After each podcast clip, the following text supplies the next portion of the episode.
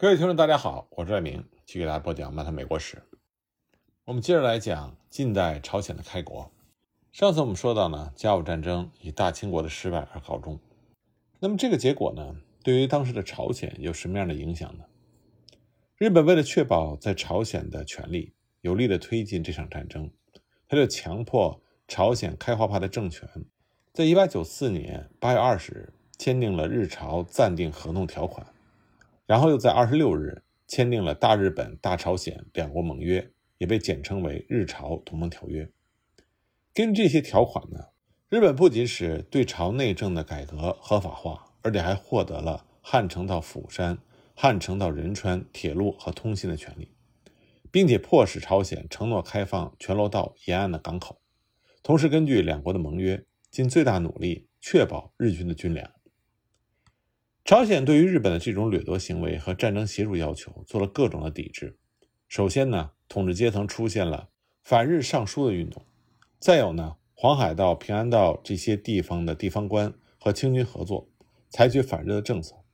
民众方面，黄海道、平安道等地的士兵出现了加入清军的动向。在日军进军的路线上，朝鲜民众也拒不配合日军征发物资和人夫，逃亡成为了常态。朝鲜农民军呢，还大规模的切断日军的电线，阻碍日军的情报通信。这在甲午战争的时候，成为日本陆军的最大障碍。农民军还占据了全罗道全境，实行自治。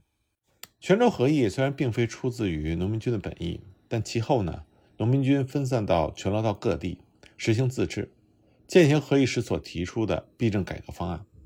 那在庆尚道、中清道这些东学势力比较强的地区。也开始实行自治，这在朝鲜历史上被称之为都所体制。所谓都所呢，就是设置在各邑的农民军自治本部，有时也指自治的负责人。全蒙准任大都所，作为农民军自治的总负责人，在全罗道各地巡回指导。他所在之地也被称作为大都所。而东学的另外一个重要领导人，南街派的最高领导徐章玉，在泉州合议之后。贸然前往汉城，结果被抓捕，遭受拷打，几乎丧命。在都所体制实行之后，徐章玉再也没有公开露面。都所组织呢，由书记、省察、执事、同盟等组成；军事组织则是由旗炮将、一炮、二炮这些官阶组成。另外还有议事员若干，还有名为议会的协议议决机构。在都所体制之下，农民军不再寄希望于朝鲜国王。践行币政改革案，而是在尊重国法的前提下，自行推进激进的政治改革。具体内容包括：为了实现平等主义和平均主义，解放奴婢贱民，废除苛捐杂税，惩罚横征暴敛的富民和官员，废弃公司债务，停止交纳地租，站在民众的角度处理各种诉讼等等。那么，农民军的主体明显是由贫农、无产者和贱民组成。所以他们所实行的自治也非常的激进，这些底层民众的活动和农民军流氓化只是一纸之隔，实际上也的确有官吏为了保命而倒戈于农民军，但这些人呢，在倒戈之后，反而帮助农民军进行非法掠夺。当时对农民战争全权负责的全蒙准当然不会允许这样的事情发生，即便是当时士族出身的领导人也不例外。而在五月二十二日上任的全罗道观察使金河镇，也不可能放任这个事态继续发展下去。所以，泉州合议之后，金河镇就立刻要求农民军解除武装。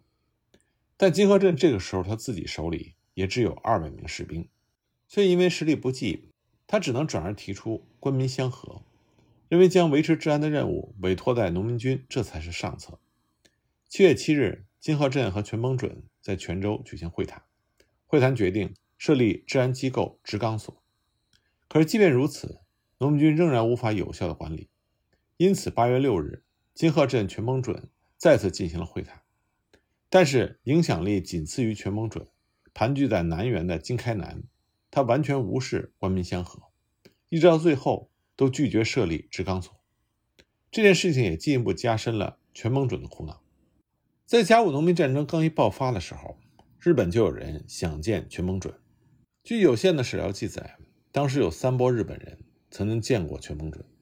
期间呢，全蒙准都是用了假名去见的这些日本人，可见他的慎重。日本人要求面见全蒙准的目的有两个，而且呢，在各个时期有所不同。在中日开战之前，他们见全蒙准，诉求是要打倒美式政权，排斥中国。这个时候来见全蒙准的是日本右翼团体的鼻祖玄阳社，他们是为了自己的功名，鼓动农民军行动，想以此为口实，挑起和中国的战端。但是全蒙准呢，对其要求几乎是不予理睬。那么第二个来见全蒙准的日本人叫做海普独尼，他是在中国活动的日本浪人。一八九零年来到朝鲜，他和全蒙准进行了最为亲密的交谈。他是受了立宪改进党人士的委托来到朝鲜的，目的呢和第一波日本人玄阳社相同。但是全蒙准虽然和他进行了亲密交谈，但他并没有采纳海普的建议。那么第三波来见全蒙准的日本人是来自于日本参谋本部的密探，这个人的名字呢已经不可考了。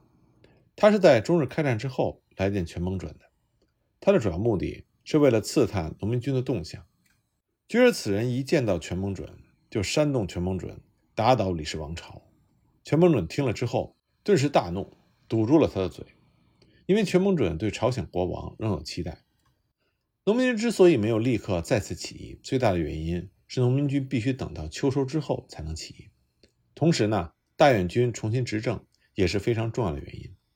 大院军在朝鲜民众之间仍然受到非常大的爱戴。农民军在币政改革方案中也呼吁由大院军监国。既然大院军已经重新执政，那么再次起义就失去了名义。但是大院军他不过是有名无实的坐在了开化派政权的位置上。开化派政权呢，也不过是日本的傀儡，所以呢，大院军就向农民军派出了密使，希望让他们再起义。大院军的密使来到三南一带，敦促农民军和儒生奋起，但是行动以失败告终。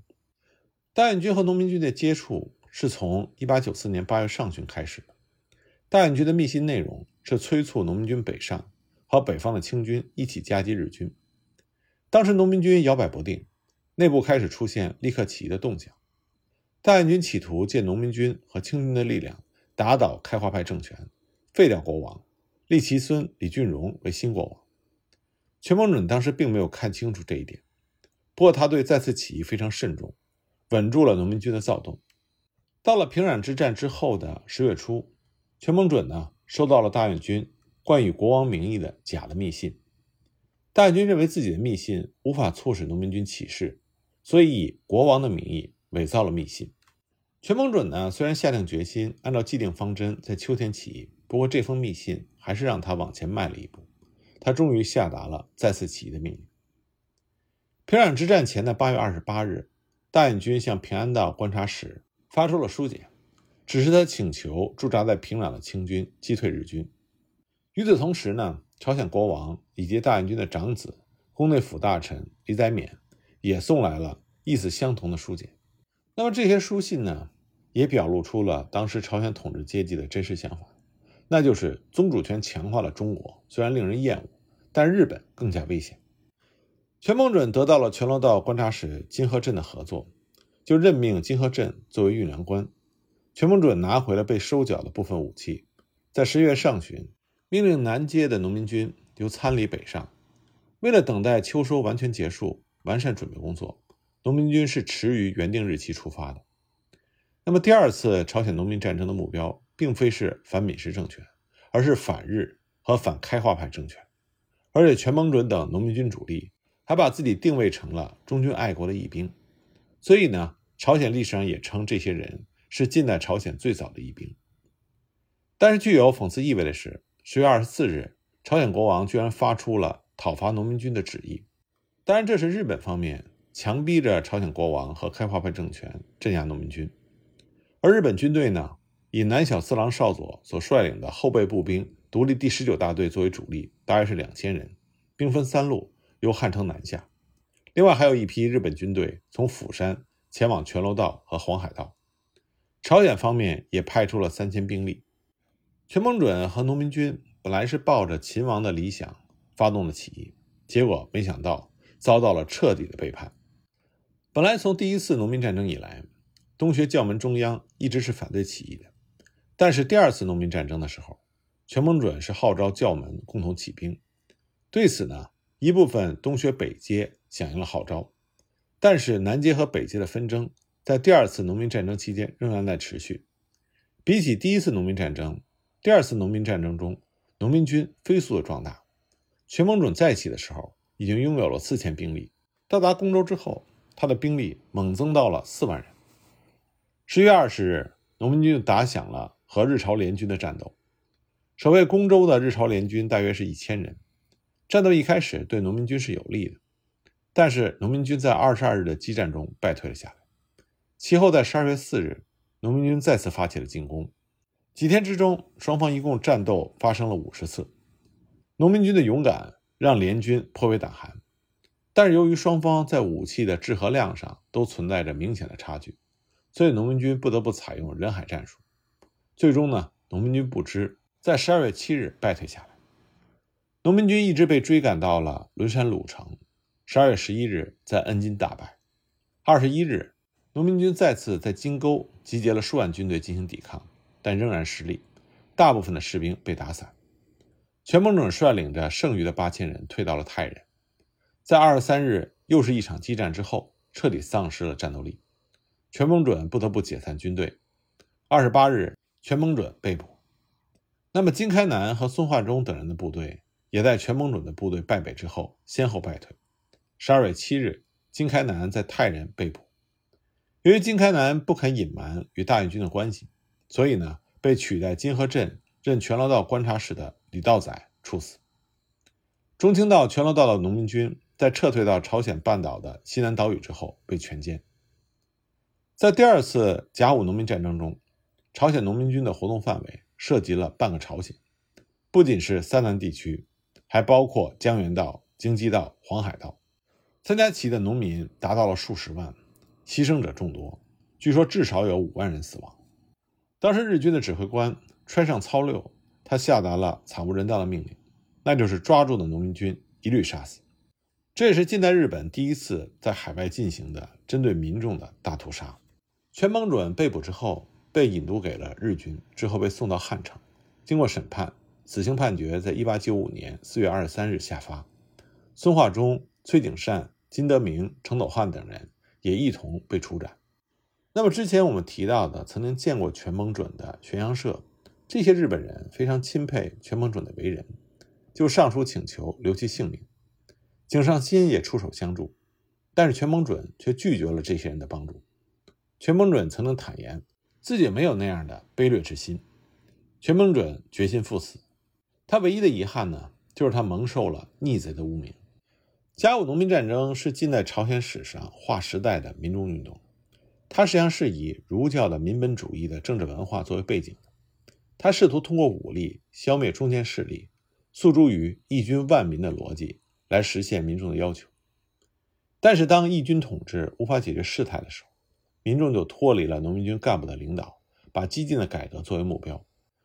全蒙准是以非同一般的忠君爱国的思想和义兵的意识发动了第二次起义，但是民众呢却急于实现乌托邦，两者的意识存在着明显的差距。在过于憧憬乌托邦的民众的心里，忠君爱国思想和义兵意识并没有那么强烈。甲午农民战争实际上把朝鲜民众的民族主义暴露无遗，其中一大部分还是带有原始的民族主义色彩，这和近代民族主义略有不同。后者呢是把国家的命运和自身的命运视为一体。那么，朝鲜的开化派政权正是在甲午战争的背景之下开始推进所谓的甲午改革。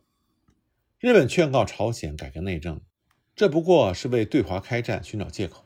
日本当时把力量。主要倾注于和中国的决战上，所以朝鲜的改革从一开始就是自主进行的。负责推进改革的军国机务处总裁是由领议正金弘吉担任，开化派的于允中、金允直、金家镇等人作为议员发挥了主导作用。那么，军国机务处它拥有对所有国政进行审议和决定的巨大权限，设立之初呢，就致力于法令的制定。在这个部门设立之后的三个月里，他实际议决和颁布了两百零八部新的法令。不过呢，自从1894年10月25日井上新取代大鸟圭介就任日本驻朝公使之后，他就企图把朝鲜变为日本的保护国，所以他加强了对朝鲜的干涉，以日本人被雇佣为警察顾问作为开端。当时大约有四十名日本顾问被安排在了各衙门里，他们每个人拿着高薪，不经他们的查阅，朝鲜的行政根本不可能顺利的执行。所以在朝鲜的历史上，这段时期的朝鲜政治被称之为顾问政治。不过，既然政治改革的方向已经确定，因此呢，虽然受到日本顾问的指导，但是开化派所主导的改革仍然在持续的推进中。十二月十七日，金弘吉政权重组。而从流亡地日本、美国等地归国的朴永孝、徐光范这些假身政变的当事人也加入到新的政权。于基瑞作为内阁总书，占据着改革的重要位置。那么，当金弘吉政权成立之后，军国机务处被撤销，中书院取而代之，实权从议政府转移到了新设内阁。一八九五年一月七日，朝鲜国王携世子、王族各大臣。将终止和中国宗属关系的独立誓告文，还有红范十四条，敬告宗庙，公布全国。当时朝鲜高宗的誓言是这么讲的：今后不仰赖他国，恢复并隆升国部，图生民之福祉，巩固自主独立之基。他这个誓言呢，被称之为贤君宣言。五月二十一日，第二次金弘基政权因为金弘吉和朴永孝不和而倒台，但政治改革呢？仍然在进行。五月三十一日，朴定阳政权成立。这个阶段的改革实际上是在朴永孝的实权之下进行的。八月二十四日，第三次金弘吉内阁成立，李范进、李完用这些真动派进入到内阁。什么叫真动派呢？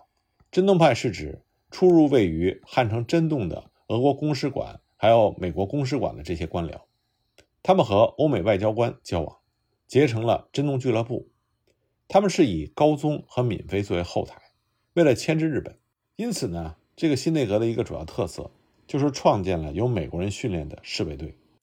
但是甲午改革呢，因为在朝鲜实际国情和日本干涉这双重压力之下，并没有取得太大的效果。关于这方面的具体情况，我们下一集再继续给大家讲。